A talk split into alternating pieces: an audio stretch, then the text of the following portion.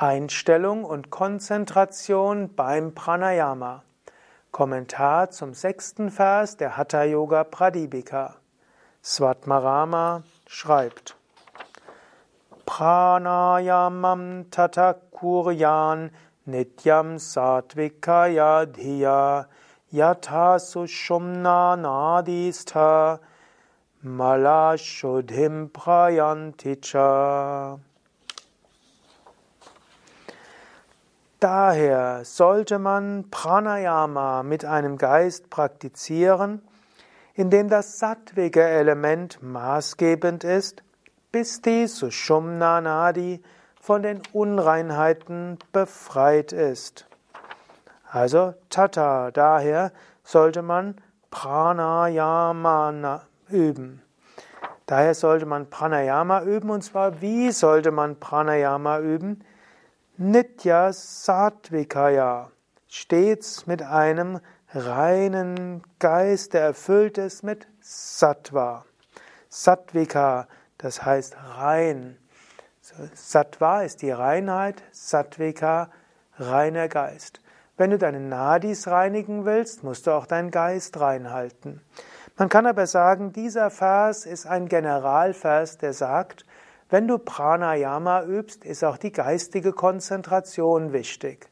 Es geht nicht nur darum, dass du schnell ein- und ausatmest, die Luft anhältst bei Kapalabhati, oder es nutzt auch nichts, wenn du Wechselatmung übst und dabei Fernsehen guckst, und es nutzt auch nichts, wenn du Asanas übst und vielleicht Filme anschaust, sondern der Geist soll erfüllt sein von Sattva. Und es gibt viele verschiedene Konzentrationsweisen beim Pranayama. Du kannst ein Mantra wiederholen. Du kannst Licht visualisieren. Du kannst dir die Chakras vorstellen. Du kannst dir vorstellen, dass der Meister da ist und dich segnet, während du Pranayama übst.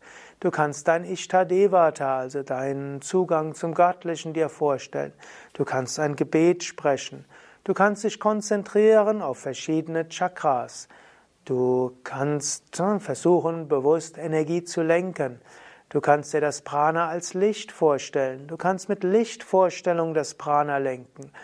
Du kannst verschiedene Atembewusstseinsübungen machen.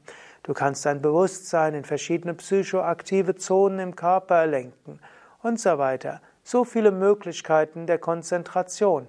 Du kannst auch einfach den Atem spüren. Aber was auch immer du machst beim Pranayama, mache es so, dass dein Geist sattwig wird, rein. So solltest du Pranayama üben. Und wie lange solltest du Pranayama üben?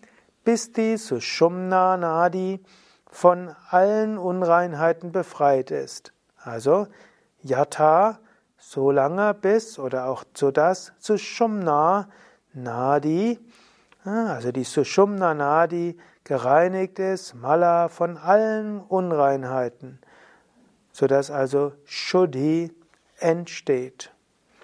Und wenn die Sushumna Nadi von allen Unreinheiten befreit ist, dann bist du in Samadhi. So lange übe Pranayama. Was nicht heißen sollte, dass du aufhören solltest mit Pranayama, wenn du, die, wenn du Samadhi erreicht hast. Swami Shivananda war ein großer Yogameister, der auch in seinen fortgeschrittenen Jahren weiterhin jeden Tag eine Stunde Pranayama geübt hat. So beschreibt es einer seiner Assistenten, Swami Venkateshananda.